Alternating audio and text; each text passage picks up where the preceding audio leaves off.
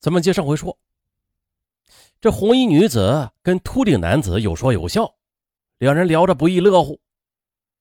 通过仔细研判这几段监控录像，民警对秃顶男子与红衣女子的关系有了进一步的判断。这两人呐，至少应该是相互认识的，并且呢，两个人应该是具备一定的关系的。民警。对拍摄到秃顶男子与红衣女子监控探头又进行准确定位，从而的便勾勒出了两人见面时行走的路线。于是呢，专案组就决定了扩大视频范围，继续的去寻找红衣女子的活动轨迹。那如何从海量的视频监控录像中找出那个红衣女子，便成为了专案组民警下一步的工作重点。好，接下来的警方又通过录像反查，从一个地名叫陈错河的位置调取到了一个监控录像，发现红衣女子是坐摩托车到达陈错河这里的，并且视频中的两人也是有说有笑的。通过对监控录像中搭载红衣女子的摩托车的行驶轨迹又进行倒查，民警又勾勒出了这辆摩托车的行驶路线。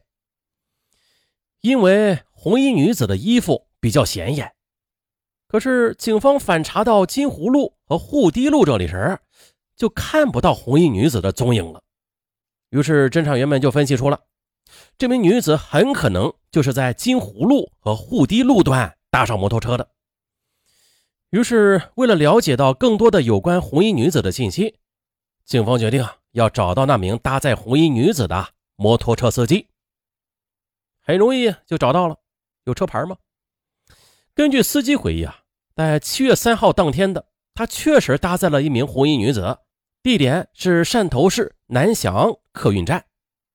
随即，民警立刻赶到南翔客运站，并且又调取了当天的监控录像。监控录像显示，这十五点二十七分，这名女子从汽车站里走了出来，就坐上了这辆载客的摩托车，随后。摩托车便搭载着红衣女子驶出了画面，而对这名摩的司机，他回忆了，在交谈中，红衣女子说自己是从中山来到汕头的，种种迹象都把警方的侦查视线引向了广东省中山市。接着，又在中山警方的配合之下，汕头警方对中山的长途和客运站进行了排查。哎，终于的。在一个长途客运站那里，警方查到了红衣女子当时坐车时购买的保险。民警对购买保险的乘客又是逐一的排查之后，又发现其中一个名叫张小艺的女人与之前出现在监控录像中的红衣女子非常相似。据此，警方初步推断，张小艺应该就是被害的女子了。又通过对张小艺通话详单调查。民警很快的就联系上了她的丈夫宋伟。宋伟在接到警方的电话之后很吃惊，但是又听警方询问他妻子的下落，宋伟就说了，还有自己的妻子电话一直都关机，联系不上了。于是又在宋伟的协助之下的汕头警方又调取了张小艺家人的血样，又经过 DNA 的比对，汕头警方确定了命丧三零六房间的女子啊。正是三十一岁的陕西籍女子张小艺。从张小艺到达汕头市，再到她的尸体被人发现，仅仅过去了七个小时。那么，短短的七个小时之内，她究竟发生了什么事儿？而与张小艺一起出现在监控画面中的秃顶男子，他又是谁？这一连串的问题困扰着办案民警。那围绕着张小艺生前的生活轨迹，民警又展开了详细的调查。根据张小艺丈夫宋伟的介绍，他与妻子结婚已经有十三个年头了。这夫妻俩育有两个女儿，平时他们一直都工作生活在广东省中山市，就连作为丈夫的他都不知道张小艺为何要只身前往汕头，因为呢。两人的感情是比较好的，自己也比较信任妻子，而妻子在走的时候还叮嘱他没什么事不要打电话。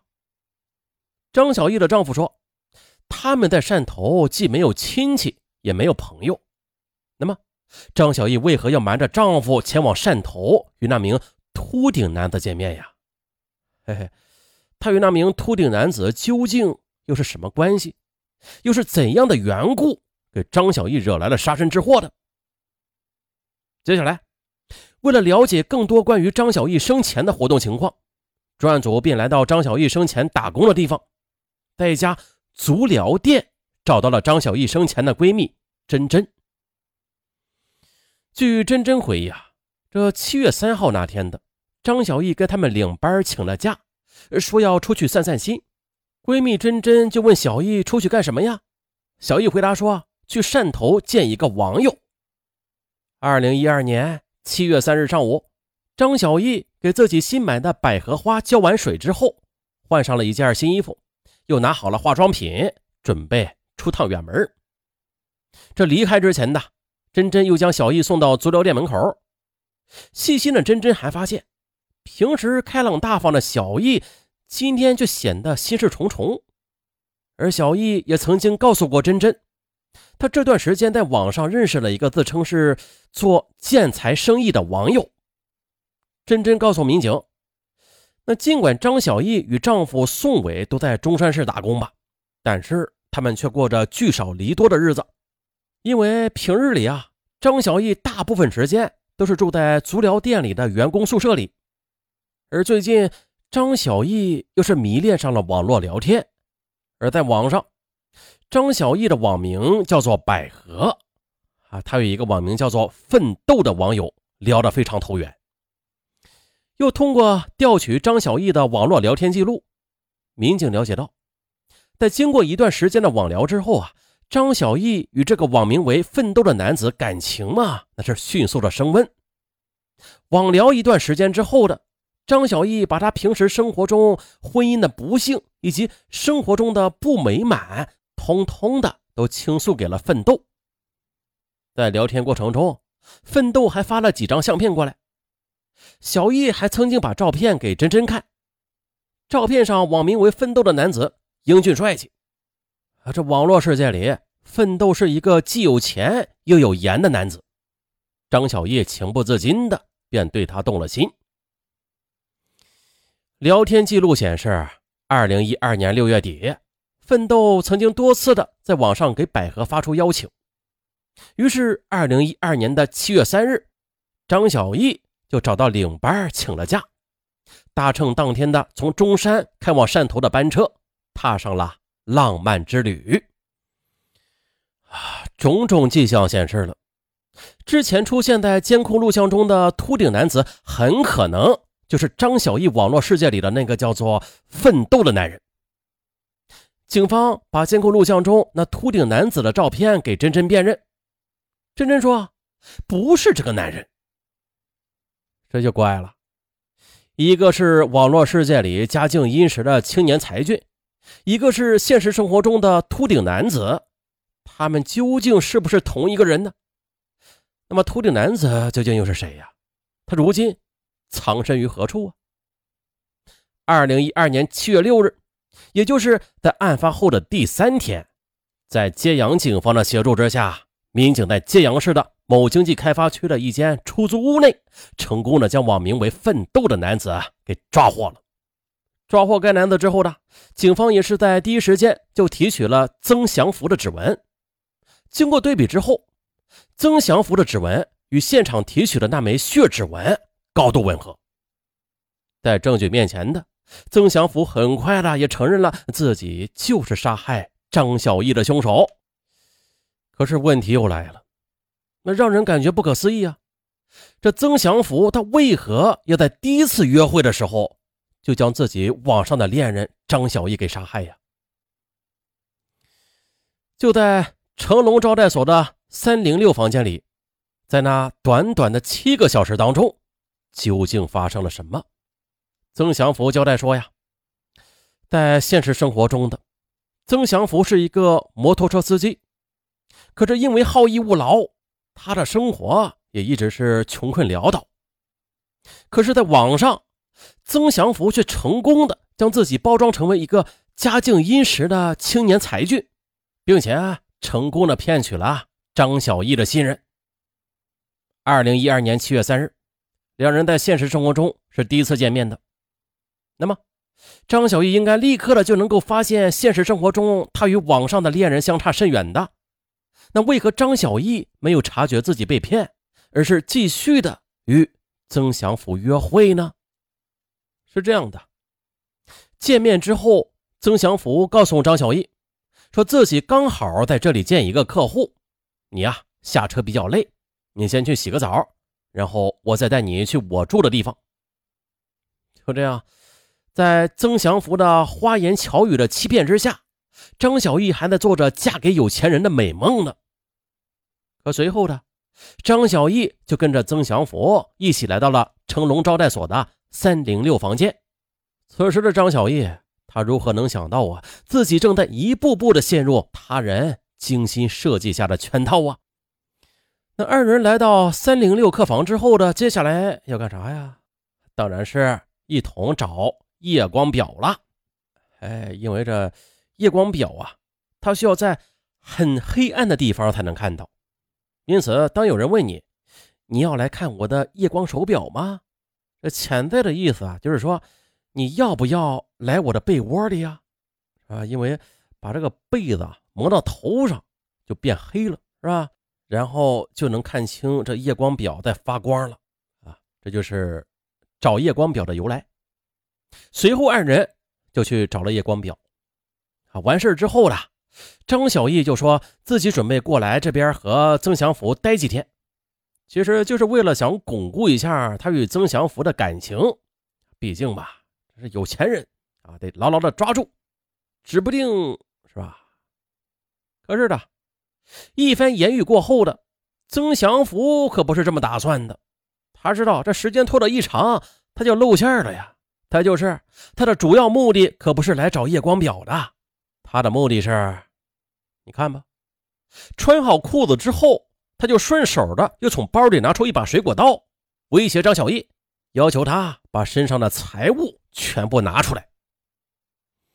他是这么想的啊，你约会了，在宾馆里边跟我发生关系了，我就不信你还敢跟谁说去，你呀只能哑巴吃黄连了。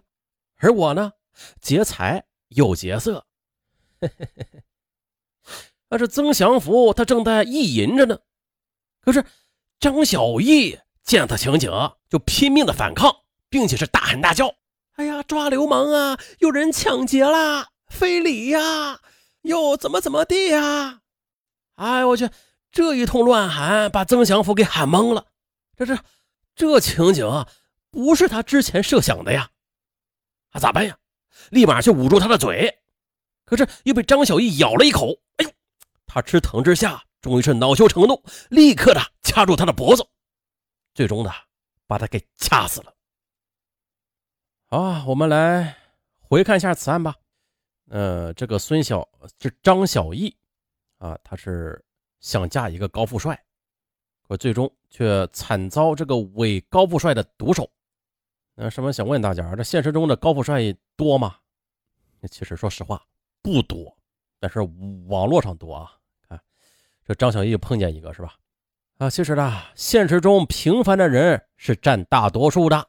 可是，也就是因为如此，所以大部分女人她就是想要嫁的好一点。可以说，这也算是人之常情吧。但是，我们又往往的忽略了一件事这人生不易啊！啊，谁都想一步捷径跨越到终点，然后成为人生的赢家，是吧？那些高富帅。他也是如此的，为啥这么说啊？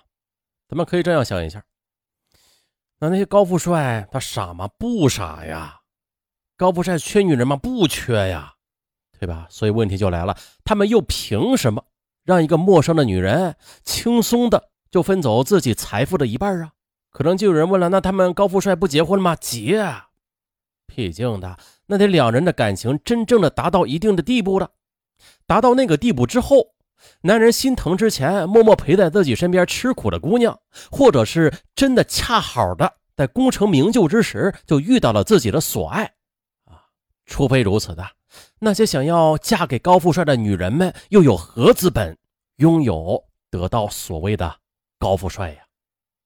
特别是网络上的高富帅，那更是，就像本案中的张小艺，本来是有老公的，还是有两个女儿的妈妈了，啊，还是梦想着高富帅，因此啊，这结局也是可想而知的，啊，高富帅数量太少，让别人去抢吧，咱们呀要抓住眼前人，珍惜眼前人。